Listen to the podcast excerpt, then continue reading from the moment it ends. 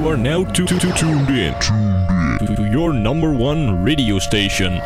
Willkommen zu dieser Episode des Radio.exe Podcasts. Radio.exe Raspberry Pi Projekte. Am Jubiläumstag von Radio Darmstadt sprechen wir im Technikmagazin Radio.exe über den Raspberry Pi, besser gesagt Projekte, die sich mit dem Einplatinencomputer realisieren lassen. Dazu ist mir Dennis Schröder zugeschaltet, der im Netz unter API Cloud auftritt. Also, seid gespannt.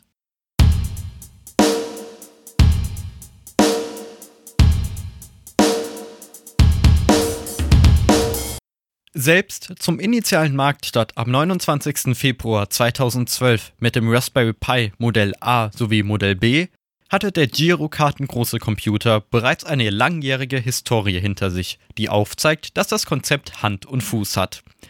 Die Erfolgsgeschichte begann mit einem Misserfolg. In 2006 bemerkte das Team der Informatikforscher an der Universität in Cambridge den Bewerberrückgang für das Informatikstudium. Die Ursache soll dem Mangel an einerseits günstiger und andererseits einfach programmierbarer Hardware geschuldet sein, was im Nachgang zu geringer werdenden Programmierkenntnissen geführt haben soll. Damit war das Ziel gesetzt, einen günstigen, mit freier Software laufenden Rechner zu schaffen. Drei Jahre später, im Jahr 2009, wurde die Raspberry Pi Foundation gegründet. Ihr spielten die sinkenden Preise für mobile Hardware aufgrund des Smartphone-Booms zu.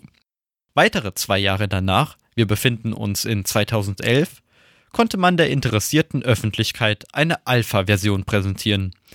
Der Prototyp lief unter Debian mit LXDE. Es soll möglich gewesen sein, das Computerspiel Quake 3 zu spielen und Full-HD-Videos über HDMI wiederzugeben. Im Gegensatz zu konventionellen PCs bootete das Gerät über eine eingesteckte SD-Karte. Jenes Verfahren wird bis heute gelebt, wenngleich das Betriebssystem von einer USB angeschlossenen SSD oder sogar über das Netzwerk geladen werden kann. Im Januar 2012 wurden die ersten 10 Raspberry Pis für einen Gesamtpreis von 16.000 britische Pfund auf der Auktionsplattform eBay verkauft. Richtig gehört und nein, das widerspricht nicht dem Vorhaben eines Bastelcomputers für alle.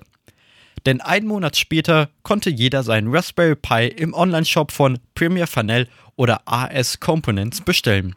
Zumindest in der Theorie, denn die Ressourcen der Webserver beider Unternehmen wurden gnadenlos ausgeschöpft. Der Einplatinencomputer war bei Premier Fanel kurzerhand ausverkauft, während bei AS Components binnen 24 Stunden gerundete 100.000 Vorbestellungen eingingen.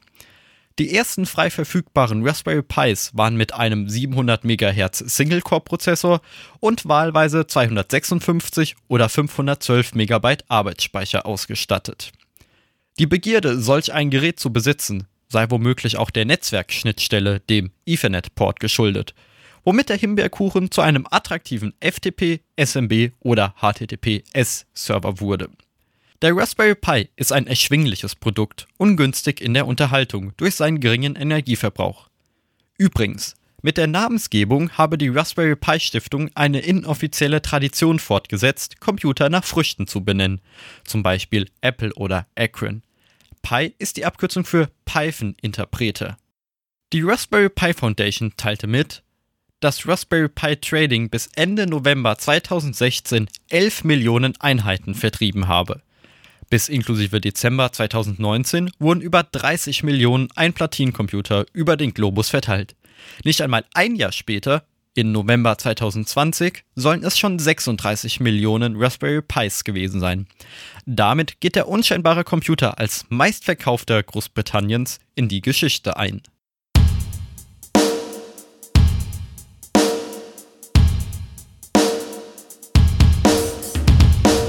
Wie schon vorhin gehört, das Thema ist Raspberry Pi und da freue ich mich, jemanden an Bord zu haben, der auf jeden Fall schon das ein oder andere Projekt umgesetzt hat. Dennis Schröder im Internet trinkt er unter dem Namen AP Cloud auf, also für Raspberry Pi, also perfekter Gast für die Sendung.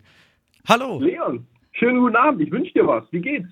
Ist zwar schon etwas anstrengend nach unserem Sendemarathon, der ja schon jetzt über einen Tag andauert, aber ich freue mich. Ja, ich sollte jetzt ein bisschen was über den Raspberry Pi erzählen und was man damit so Schönes alles anfangen kann. Ist das richtig?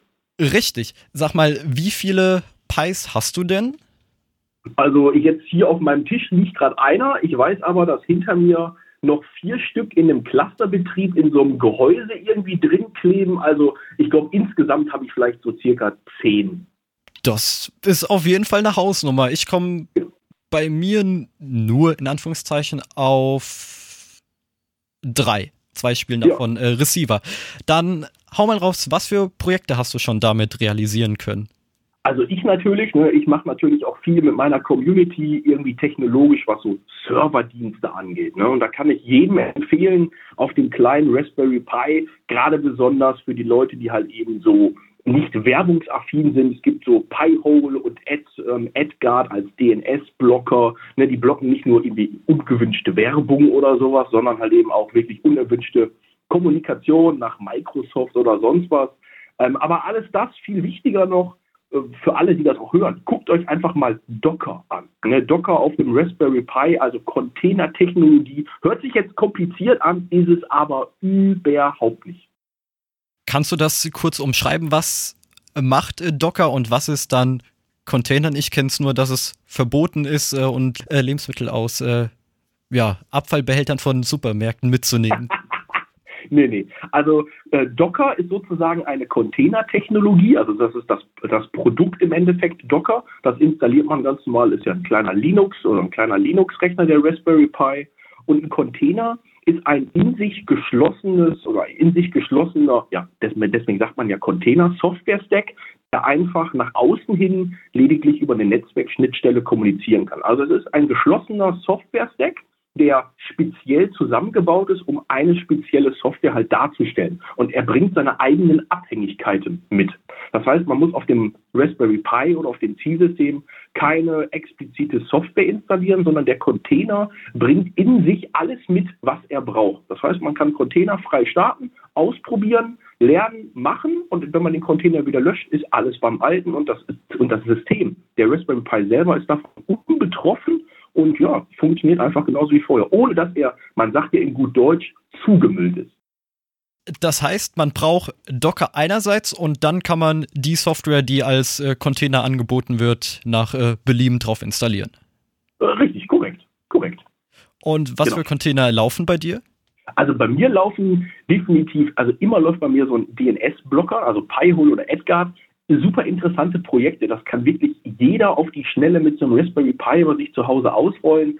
Und natürlich, was ich jedem immer wieder empfehlen kann, ist Vault Warden. Das offizielle Produkt heißt Bitwarden. Das ist ein Passwortmanager. Wir alle kennen ja heutzutage unseren Passwortkrieg, den wir haben. Überall verschiedene Passwörter, bestenfalls kryptische Passwörter und ähm, Vault Warden, beziehungsweise Bitwarden, so heißt der offizielle Name, ähm, ist halt eben ein auf dem Raspberry Pi gehosteter Passwortmanager, der wirklich automatisiert diese Passwörter in einer verschlüsselten Datenbank ablegt und dann dem Benutzer, also uns, ähm, das einfach zur Verfügung stellt als Browser-Plugin, als App auf dem Handy, als Programm auf dem Windows und was nicht alles. Also wir haben überall unsere Passwörter zentral bei uns zu Hause auf dem Raspberry Pi abgesichert hinterlegt und können wirklich mit den Browser-Plugins dann auf Webseiten uns super sicher mit super tollen Passwörtern ähm, ja, einloggen, ohne dass wir diese Passwörter uns merken müssen, sondern wir nutzen einfach diesen zentralen Passwortmanager. Alles gehostet auf dem Raspberry Pi. Kann man den auch von extern nutzen, wenn du mal nicht zu Hause bist und dich irgendwo einloggen musst? Ja, natürlich.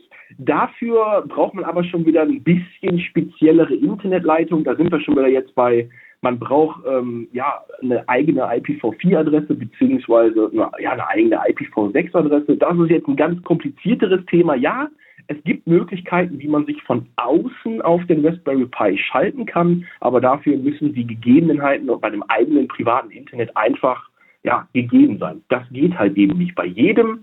Ne? Das ist sehr, sehr unterschiedlich. Das müsste man vereinzelt prüfen, für wen das halt eben die Möglichkeit gibt. Es gibt immer Wege, ne? so sind wir ITler halt, es gibt immer Wege, irgendwie sein Ziel zu erreichen, aber um sich von außen zu erreichen, müssen die Gegebenheiten einfach, ja, müssen einfach da sein. Das heißt, Vault Warden als Passwortmanager ist ein Projekt. Dann hast du noch erwähnt als äh, Werbeblocker einerseits Pi-Hole und Edgard. Womit hast du die besseren Erfahrungen gemacht?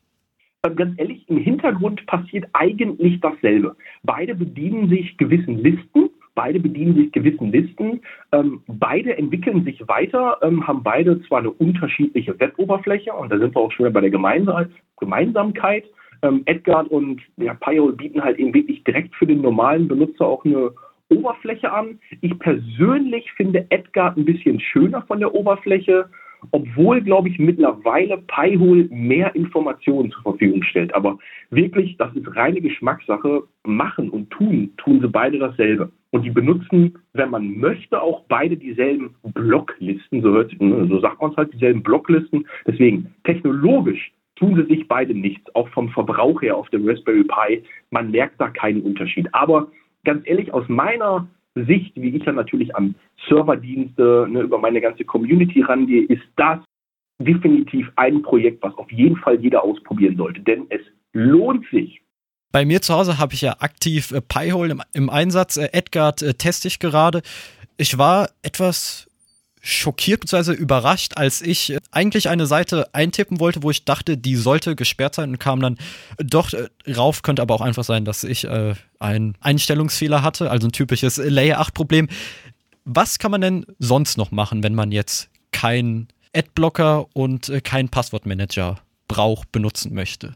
Ja, ähm, also als cooles Projekt kann ich jedem noch immer empfehlen. Ich selber habe es zwar noch nicht gemacht, weil ne, ich habe so viel um die Ohren, aber für jeden. Und das ist immer so ein absoluter Hingucker, was wirklich häufig gemacht wird. Und es gibt auch zig Anleitungen und schöne und gut geschriebene, auch deutschsprachige Anleitungen im Internet, ist der sogenannte, ähm, wie heißt der, Smart Mirror. Also man kauft sich halt eben einen schön flachen ähm, TFT-Bildschirm, kann ein gebrauchter sein, verbindet den mit dem Raspberry Pi und der Raspberry Pi macht im Hintergrund so eine Art, ähm, ja, spricht diesen Monitor an und gibt einem Informationen aus.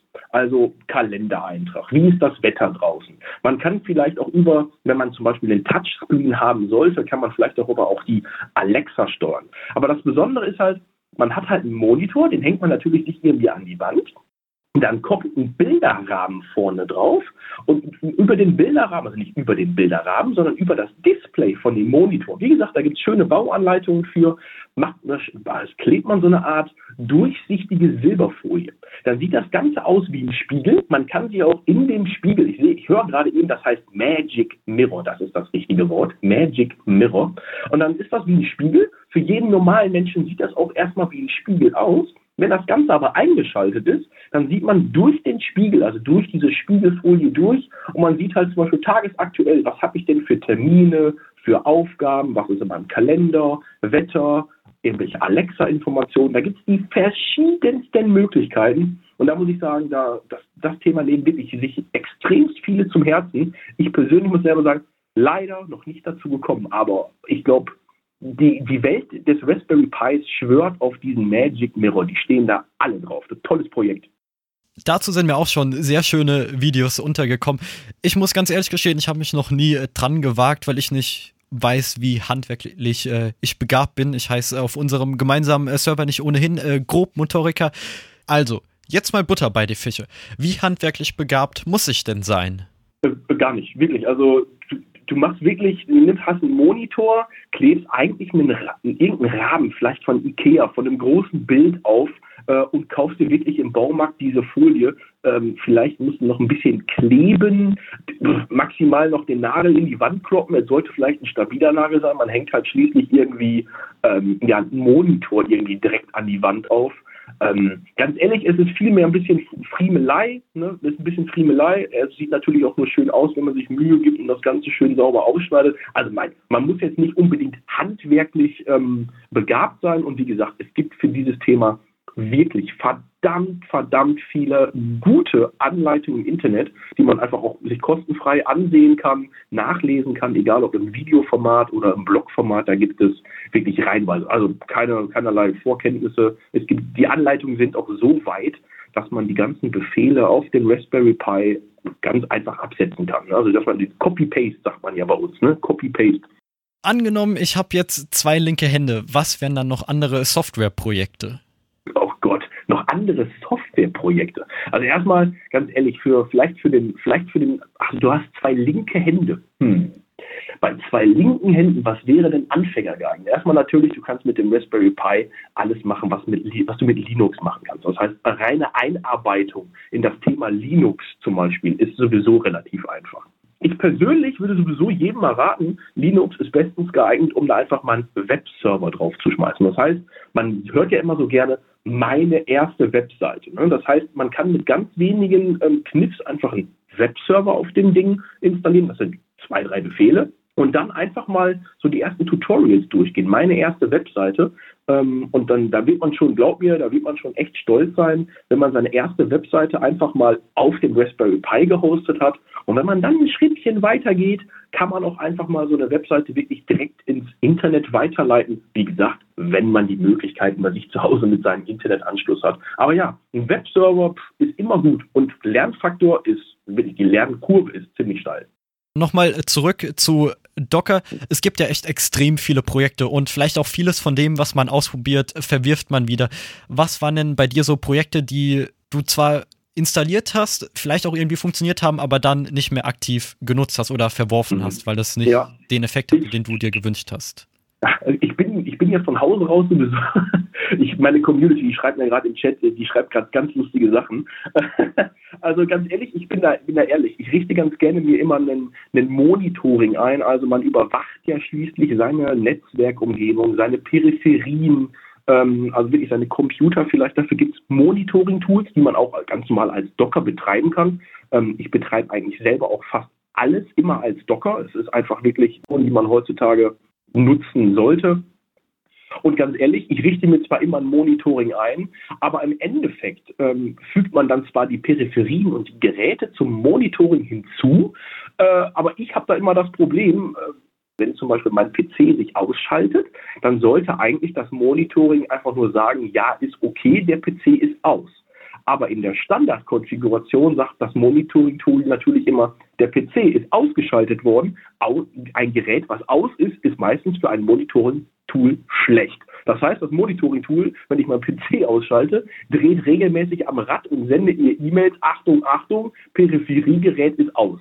Und so geht es halt eben immer weiter. Je mehr man an Geräten überwacht und da irgendwelche Vorkommnisse sind, wird man halt eben von seinem Monitoring-Tool komplett überrannt und meldet einem nur noch ohne Ende Informationen, die man eigentlich gar nicht haben will, weil man einfach zu faul war oder auch ja, doch zu gemütlich war, das ganze Monitoring-Tool einzuschalten oder zu konfigurieren. Das heißt, es gibt äh, eine Lösung dafür, dass, wenn man beispielsweise seinen PC monitort und den dann herunterfährt, um Energiekosten zu sparen, dass der, dass das dann nicht eskaliert und dich mit Meldungen zu. Ja, natürlich. Also konfigurationstechnisch gibt es da, gibt's da genug. Es gibt auch aus der Software-Ebene mehr als genug. Ne? Also es gibt genug Möglichkeiten. Ähm, ich kann da wirklich allen Zuhörern immer nur empfehlen, die Welt von Open Source, die ist absolut riesig. Die ist absolut riesig. Eigentlich fast jedes, fast jedes, fast jede kaufbare Software, die man irgendwie im Internet bekommt, kann man auf jeden Fall natürlich auch ähm, als Open Source bekommen. Also irgendwie in eine Community Edition frei übersetzt in irgendeine Art von kostenloser Version. Vielleicht ist es ein Fork, also eine Abwandlung von irgendetwas, aber auf jeden Fall, ähm, es gibt alles frei. Ne? Deswegen, der Raspberry Pi bietet sich genau deswegen da perfekt an, weil man eigentlich so gut wie alles, alles mit dem Ding ausprobieren kann. Ich will dich nicht unterbrechen, aber gerade eben, und ich finde, meine Community, die hat es auch verdient, mal ihren, äh, ihre Informationen sozusagen gerade loszuwerden, was aktuell für viele, viele Leute, nicht nur wegen unserer Bedingungen draußen auf der Welt mit Corona und so ist, aktuell brennt natürlich das Thema VPN. Alle sitzen irgendwie im Homeoffice, alle wollen irgendwie mit VPN in ihre Company äh, kommunizieren, aber auch andersrum. Viele Leute bauen sich irgendein VPN auf. Und da ist jetzt seit geraumer Zeit ein neues Protokoll bzw. eine neue Software auf den Markt gekommen, die absolut lightweight ist, also leichtgewichtig auf Deutsch, die für den Raspberry Pi bestens bestens geeignet ist und zusätzlich auch noch ultra einfach durchzuführen ist und das ist WireGuard. WireGuard ist ein schönes VPN-Protokoll, was performant ist und auch wirklich einfach einzurichten. Und das auch mit einem, ja, wie soll man sagen, vielleicht nicht so tollen Internetanschluss. Ne? Und kann man wirklich nur jedem empfehlen. VPN, Raspberry Pi, WireGuard, geilste Kombination. Da kann ich mich tatsächlich nur anschließen. Ich habe WireGuard mal vor wenigen Tagen eine Chance gegeben und teste es auf meinen Geräten. Und ich bin absolut positiv überrascht, zumal ich auf meinem Handy Software habe, die muss permanent mit äh, meinem Zuhause, mit dem Heimnetzwerk verbunden sein. Und da war OpenVPN ein Graus und mit WireGuard, also ich kann mich nicht beschweren. Und zumal es gibt auch äh, direkt von den WireGuard-Entwicklern äh, selbst Apps äh, für die verschiedenen Triebsysteme. Insofern, ich kann mich da nur anschließen.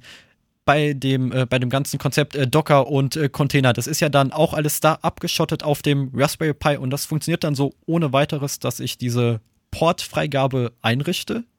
Naja, also erstmal die also Portfreigabe von dem Docker-Container funktioniert ja sowieso automatisch. Ne? Wir sind ja jetzt schon, glaube ich, bei dem Thema, dass du gerade nachfragst, wie kann ich mich von außen erreichbar machen? Möchtest du in die Richtung von der Frage? Genau. Okay, also da habe ich ja eben schon gesagt, du brauchst halt eben den passenden Internetanschluss, sonst wirst du dich von außen her niemals erreichen können. Ich hau jetzt einfach mal leider Gottes zwar einfach mal ein Keyword raus, was extrem doof ist. Das heißt DS Lite oder IPv4 zu IPv6 Tunneling. Ähm, Tut mir leid, dass es zu technisch ist gerade, aber das muss man erklären, um zu verstehen, warum das eigentlich bei vielen normalen Internetanschlüssen einfach nicht so möglich ist, sich von außen her erreichbar zu machen. Der Grund liegt darin, wir bewegen uns in der IT mittlerweile in einem krassen IPv4-Mangel. Das heißt, wir kommen aus einer IPv4-Welt. Es gibt ja heutzutage auch schon IPv6. Und einfach dadurch, dass die Welt immer größer geworden ist, wir immer mehr Menschen auf dem Globus geworden sind, mit viel mehr Endgeräten, sind uns einfach die IPv4-Adressen ausgegangen. Man kann es einfach so hart sagen, die sind uns ausgegangen. Und deswegen sind wir hingegangen und haben bei den üblichen normalen Internetanschlüssen, die wir in Deutschland so beziehen, hingegangen und haben eine Technologie eingeführt, die ein sogenanntes IPv4 zu IPv6 Tunneling durchführt. Das heißt, der normale Nutzer des Internets bekommt gar nicht mit, dass er eigentlich mit IPv6 im Internet surft, denn durch eine gewisse Technologie hat er zwar eine IPv4-Adresse zugewiesen, aber er nutzt sie halt gemeinsam mit mehreren Menschen draußen ja, auf der Straße. Also die haben eine gemeinsame IPv4-Adresse. Aber trotzdem, oder leider Gottes, ist es halt eben zwingend notwendig, wenn wir uns von außen über normale Wege über normale Wege ähm, verbinden möchten, ist es halt eben wichtig, dass wir so eine IPv4-Adresse haben. Also das heißt genau das, was du sagst, ich möchte eine Portfreigabe von außen haben, brauche ich halt eben den entsprechenden Internetanschluss, der eben nicht dieses DS Lite hat. Und das haben halt eben die meisten. Das ist auch in Ordnung, dass das die meisten haben, weil wir haben diesen, diesen schlimmen IPv4-Mangel.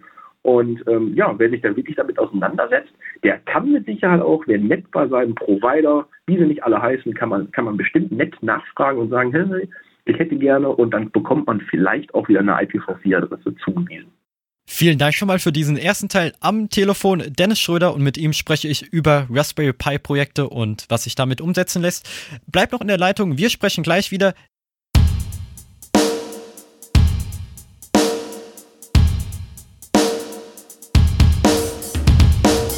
Und noch immer am Telefon habe ich Dennis Schröder. Mit ihm spreche ich über Raspberry Pi Projekte. Und wir sind bei dem Thema Docker hängen geblieben, heißt, dass man damit die ganzen Sachen containerisieren kann. Und das Ganze, muss man das über die Befehlszeile machen? Also Befehlszeile ist das, womit man einen äh, Linux-Rechner auch fernsteuern kann. Ähm, nicht unbedingt. Natürlich initial muss man natürlich ein paar Befehle über den ja, Raspberry Pi, über die Kommandozeile natürlich eingeben. Aber das ist jetzt nicht unbedingt viel. Es gibt gerade für diese ganze Containerisierung gibt es einfach ein schickes Tool namens ähm, Portainer. Und das kann man dann auch ganz normal über den Browser erreichen. Das heißt, diese komplette Docker-Umgebung kann man auch wirklich, ich sage immer ganz gerne, über die Clicky-Bunti-Oberfläche, über den Webbrowser, kann man die ganzen Container einstellen. Das heißt, nein, man muss sich nicht super auskennen mit den ganzen, mit den ganzen Befehlen auf der Kommandozeile, aber trotzdem ich glaube, wenn man so ein Raspberry Pi sich anschafft, dann, dann will man, glaube ich, auch so ein bisschen das Ganze ausprobieren und einfach mal auf der Kommandozeile machen. Ich bin da ehrlich, ich glaube, früher habe ich wirklich ernsthaft gesagt, das ganze Thema war richtig cool und es sieht ja halt eben auch so ein bisschen abgespaced aus, ne? wenn man einfach auf so einer Kommandozeile rumhackert und einfach auch mal weiß, was man da tut. Und da eignet der sich halt eben wirklich wunderbar. Aber ja, Docker-Container muss man nicht ganz kompliziert über die Kommandozeile machen, gibt ein schickes Tool einfach mittels Portainer und dann geht das ganz einfach. Das heißt dann aber auch im Umkehrschluss, dass wer Zugriff auf die Portainer-Oberfläche hat, nahezu alles mit dem System dahinter machen kann. Ja, nicht ganz, nicht ganz. Portainer setzt ja eigentlich nur auf diese Docker-Schnittstelle auf. Das heißt, Portainer administriert wirklich nur die, die Docker-Container. An das Hauptsystem selber kommt der Portainer gar nicht ran. Er ist, also das Programm Portainer ist selber ein Container, ähm, was wirklich nicht an das Hauptsystem kommt. Also das bleibt weiterhin geschützt. Da kann nichts passieren. Aber was der Portainer halt eben kann, er kann halt einfach ähm, auf Daten zugreifen, also die Container, die da drin laufen. Dementsprechend kann Portainer auch auf die Daten zugreifen.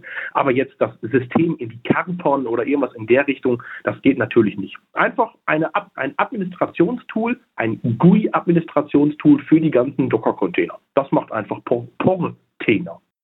Das klingt alles nach einem äh, ziemlich einfachen Einstieg. Jetzt ist es ja aktuell so, dass Raspberry Pis extrem schwer zu bekommen sind, wenn man nicht horrende Summen dafür ausgeben möchte. Und ja. da kann man durchaus auf die Idee kommen, gut, da nehme ich mir keinen Raspberry Pi, kein physisches Gerät, sondern miete mir einer dieser V-Server an. Die werden einem ja schon nahezu fast hinterhergeworfen. V-Server als Spielwiese. Eine Alternative, um dem Halbleitermangel zu trotzen? Absolut. Also generell ist natürlich in erster Wahl, wer einfach mal ausprobieren will, ist definitiv erstmal mit dem Raspberry Pi ist, ist, das ist auf jeden Fall die erste Wahl. Du hast natürlich recht, teurer, teuer sind sie momentan ähm, für die, die natürlich nicht aus der IT kommen. Wir haben nicht nur durch Corona geleitet einen extremen Halb Halbleitermangel global gesehen. Das heißt, eigentlich ist jegliches, jegliches aus der IT, was irgendwas mit Hardware zu tun hat, momentan einfach äh, aus unserer Sicht gesagt viel zu teuer. Ähm, nicht nur Raspberry Pi, sondern auch normale Computer-Hardware oder spezielle Server-Hardware einfach alles nicht zu kriegen. Also ja, es, man bekommt es, aber teilweise wirklich für den dreifachen Preis. Zur Hauptfrage, äh, ja, ganz klar. Man bekommt diese sogenannten V-Server, also wo man dann wirklich eine virtuelle Maschine, das sagt ja der Name, V für virtuell Server, bekommt man einfach wirklich günstig von den verschiedenen Herstellern angeboten, wo man dann auch zum Beispiel eine richtige IPv4-Adresse bekommt. Und wir reden hier wirklich von einstelligen Euro-Bereichpreisen für im Monat, also vielleicht 6, 7, 8 Euro. Es geht noch günstiger. Ähm, bekommt man dann wirklich eine virtuelle Maschine gestellt, die dem Raspberry Pi natürlich kommandozeilentechnisch, also auf der PuTTY-Ebene, wenn man sich verbindet per SSH. Ich weiß sehr viele Keywords jetzt hier, aber bekommt man halt eben wirklich extrem günstige Geräte und damit kann man dann genauso wie dem Raspberry Pi alles Mögliche machen. Docker-Container installieren oder halt auch einfach mal ja, lernen. Ja? Linux lernen ist immer gut. SSH ist die Abkürzung für Secret Shell. Die Kommunikation über die Befehlszeile läuft standardmäßig über den Port 22 als äh, Randinfo. Wenn man jetzt sagt, man nimmt sich äh, mangels physischer Geräte dann so eine digitale, virtuelle Version. Gibt es da auch Grenzen, auf die man stoßen kann? Also was lässt sich nur zu Hause umsetzen und dort nicht? Naja, schwierig. Also eigentlich kannst du auf den V-Servern ähm, so gut wie alles machen. Also so gut wie alles. Es gibt manche Anbieter, die unterbinden dir gewisse Sachen. Wir kommen da manchmal an manche Grenzen, wenn man bei virtuellen Servern unterwegs ist, dass man da vielleicht mal kein richtiges VPN aufbauen kann. Da wird es jetzt aber schon sehr kompliziert, warum das der Fall ist, warum das der Fall ist. Also eigentlich Nein. Beim V-Server hat man halt eben immer die Gegebenheiten, ähm, man kann vielleicht nicht mal eben auf die Schnelle einfach das Betriebssystem neu machen, aber auch da bieten normalerweise die Hersteller heutzutage mit drei, vier Klicks hat man das System wieder zurückgesetzt also ich möchte sagen, man ist genauso flexibel mit so einem V-Server, der wirklich ein paar Mark im Monat kostet, wie mit einem Raspberry Pi. Aber sind wir mal ganz ehrlich, eigentlich macht es viel mehr Spaß, wenn man so eine kleine, so eine kleine Platine irgendwie neben sich stehen hat, die man per Netzwerkkabel an seine eigene Fritzbox anklemmt und ähm, ja, einfach mal ja, betreibt. Und immer dran denken, der Raspberry Pi verbraucht vielleicht 5 Watt, 6 Watt. Eine normale Glühbirne verbraucht halt eben, also eine normale Glühbirne verbraucht halt eben ein Vielfaches vielleicht davon. Also dann lieber mal das Licht auslassen und dafür könnt ihr mit dem Raspberry Pi experimentieren. Jetzt haben wir das Thema Docker dann schon extrem gut behandelt und auch Portainer, wenn ihr keine Lust habt auf die grafische Web-Oberfläche, wo deine Auffassung quasi war, man muss es sich nicht komplizierter machen, als es ist. Gibt es dennoch Projekte außerhalb davon? Was sind eventuell die Grenzen von Docker generell? Naja, also die Grenzen von Docker sind meistens immer in, in der Ebene der Kommunikation. Da waren wir ja gerade schon bei dem Thema VPN. Docker bildet halt eben immer nur ein Software-Stack ab. Das heißt also, alles, was mit Kommunikation zu tun hat, ist bei Docker möglich, aber trotzdem schon ein bisschen schwieriger. Also dann gibt es häufig solche Fragen wie, kann ich denn eigentlich irgendwie mein, mein Docker-Container einem direkten Netzwerk, eine, eine direkte Netzwerk-IP-Adresse zuweisen? Die Antwort lautet mittlerweile ja, geht. Doch trotzdem ist das mit so einem Docker-Container nicht einfach. Man muss sich halt eben einfach vorstellen, wie ein, wie ein kleines eingekapselte oder wie eine kleine eingekapseltes Softwarestückchen, was für sich selber und für sich eigen arbeitet, aber kann halt eben extrem schwierig mit der Netzwerkschnittstelle halt eben arbeiten. Ähm, das ist die einzige Einschränkung, die wir haben, denn das, was wir wollen, ist ja meistens eigentlich auf den Geräten Software. Aber wenn es dann darum geht, man kommuniziert irgendwie von A nach B, damit hat Docker natürlich gar nichts zu tun. Docker bedient sich einfach nur dem Hauptsystem und das Hauptsystem stellt im Endeffekt das Netzwerk dar. Und da sind wir sowieso immer mit einer der mit einer der spannendsten Sachen. Wir zu Hause kennen alle nur unsere einfache Fritzbox oder unseren Speedport oder wie sie nicht alle heißen, haben da WLAN an, haben ein bisschen, haben vier, meistens vier Netzwerkports und legen los. Aber was ist, wenn man halt eben über diese Grenzen hinaus möchte und ab dann wird es wirklich echt spannend und kompliziert. Also vielleicht mal ein Thema für eine weitere Radio.exe-Sendung. Ja. Wie viel kann man denn einem System, also einem Host, äh, zumuten? Die Raspberry Pis haben ja aktuell sind als 2 GB, 4 GB und 8 GB Version erhältlich, wenn man sie denn noch ergattern kann. Wie viel schafft man hm. auf einen Host, bevor er in die Knie geht? Äh, unglaublich viel. Wir müssen da, ich, ich hole mal eine Sekunde kurz aus. Der Raspberry Pi oder den Raspberry Pi gibt es jetzt, ich glaube, ungefähr zehn Jahre circa. Ne, als ganz normale ähm, Lernplattform für Schulen ja entwickelt und wir sind mittlerweile ja beim Raspberry Pi 4 angekommen. Und wenn ich jetzt mal kurz zurückgehe zum Raspberry Pi 1, der rein theoretisch heutzutage immer noch ähm, super funktioniert, und wir konnten damals schon auf diesem Raspberry Pi super viele Applikationen ähm, ganz normal ablegen, die auch nicht unbedingt so super RAM-hungrig waren. Und jetzt heute mal dagegen den Raspberry Pi 4 dagegen hält und jetzt in der größten Version mit 8 GB, können wir darauf so unheimlich viele Sachen machen und limitieren tun wir uns eigentlich immer nur an dem Faktor RAM und eben der CPU. Deswegen gibt es den Pi natürlich mittlerweile auch ähm, als, als verschiedene RAM-Versionen. Die CPU ist dabei eigentlich jetzt immer gleich, also bei dem Raspberry Pi 4. Ähm, es gibt natürlich manchmal verschiedene Versionen, aber der, limitierende Faktor ist meistens der RAM. Und für das, was wir jetzt zu Hause rumbasteln, rummachen, reicht eigentlich die Frage, wird mir, glaube ich, am, am zweithäufigsten überhaupt immer wieder gestellt, ja, welchen Raspberry Pi nehme ich denn überhaupt? Ich bin da ehrlich, eigentlich braucht man nicht mehr als den Raspberry Pi 4 mit 4 GB RAM. Natürlich, wenn der Preis stimmt, nimmt man den mit 8 GB RAM, keine Frage, dann kann man noch deutlich mehr hosten. Aber die Frage direkt an, direkt zu beantworten, wie viel kann man denn darauf hosten, kann ich eigentlich nicht, weil ist, ist einfach unmöglich. Jedes Programm verbraucht entsprechend viel anderen RAM und deswegen kann man diese Frage eigentlich nicht beantworten. Wann und mit welchem Gerät bist du denn da in die Materie eingestiegen? Also du hast schon den Einser erwähnt, aber war das gleichzeitig auch dein erstes Gerät? Also mein erster Raspberry Pi war definitiv der Raspberry Pi 1. Das ist im IT-Markt eingeschlagen wie eine Bombe. Und ähm, ja, der funktioniert heute noch, definitiv. Das ist mit einer der schönsten Pis. Der hat natürlich noch schon so ein bisschen Retro-Style. Die Projekte sind dort und damals entstanden oder viele der Projekte sind dort und damals entstanden. Das war für uns wirklich, ja, wie soll ich sagen, einfach was absolut Neues. So ein starker kleiner, man nennt ihn ja Mini-Computer und das ist er halt eben heute noch. Und für die, die wirklich platzsparend unterwegs sein möchten, für die gibt es halt eben ähm, den Raspberry Pi Zero. Das ist noch eine kleinere Platine. Natürlich hat die ein paar weniger Ressourcen, aber ähm, ja, für viele Anwendungen reicht sogar der Raspberry Pi Zero einfach komplett aus. Also den muss man sich wirklich vorstellen, der ist in etwa so groß wie eine kleine ähm, Streichholz, Streichholzschachtel in etwa. Der Pi Zero, der hat aber keine Netzwerkschnittstelle, wenn ich mich richtig erinnere, oder? Genau, der hat keine physikalische Netzwerkschnittstelle, aber dafür hat er halt eben, was wir alle heutzutage haben, eine ganz normale WLAN-Schnittstelle. Und mit gewissen Einrichtungstipps, die man im Internet ohne Ende bekommt, lässt sich wirklich ohne Probleme, weil der hat natürlich, ja, wie gesagt, keine Netzwerkschnittstelle, wo er sich einen über DHCP eine IP-Adresse holt, kann man trotz alledem den kleinen Raspberry Pi Zero einfach über WLAN starten und bekommt dann trotzdem eine IP-Adresse über WLAN zugewiesen. Also ja, trotzdem, es gibt eine Netzwerkschnittstelle, aber keine physikalische. An und für sich kommt mit der Post dann nur die Verpackung. Brauche ich dafür Zubehör wie das Gehäuse? Also ist das einfach nur schick oder zwingend notwendig?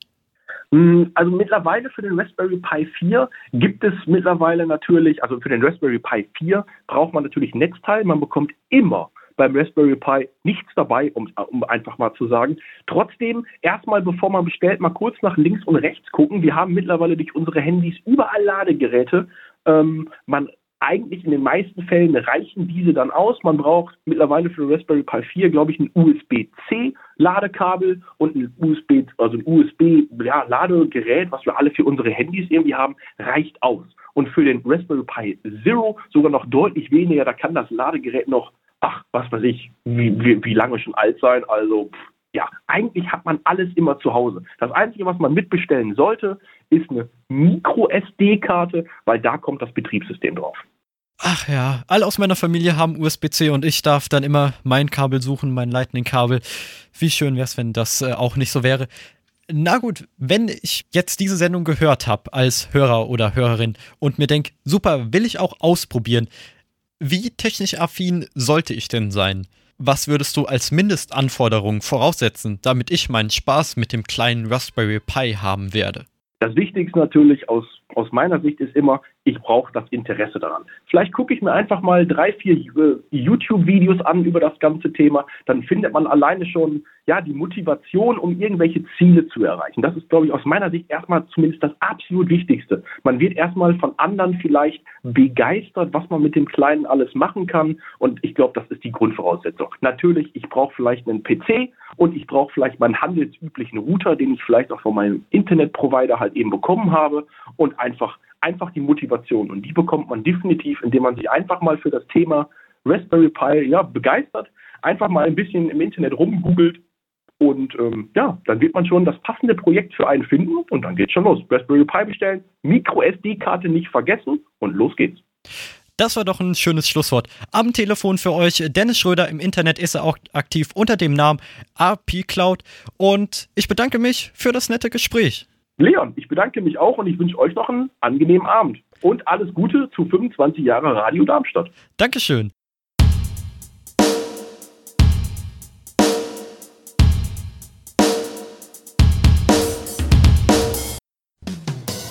Das war ja auch wieder der Radio.exe Podcast. Wir verabschieden uns von den Mikrofonen.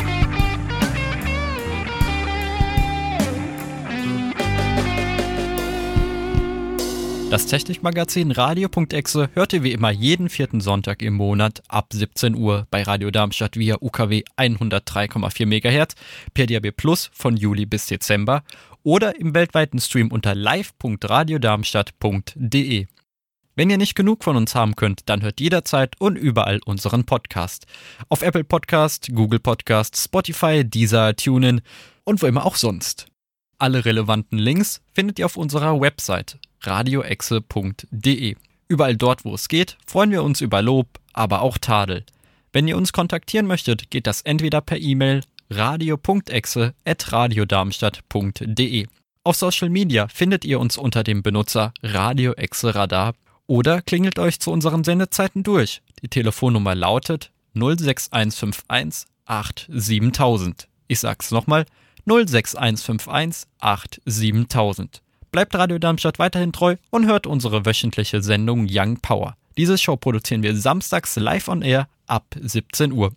Macht's gut, haut rein und ciao.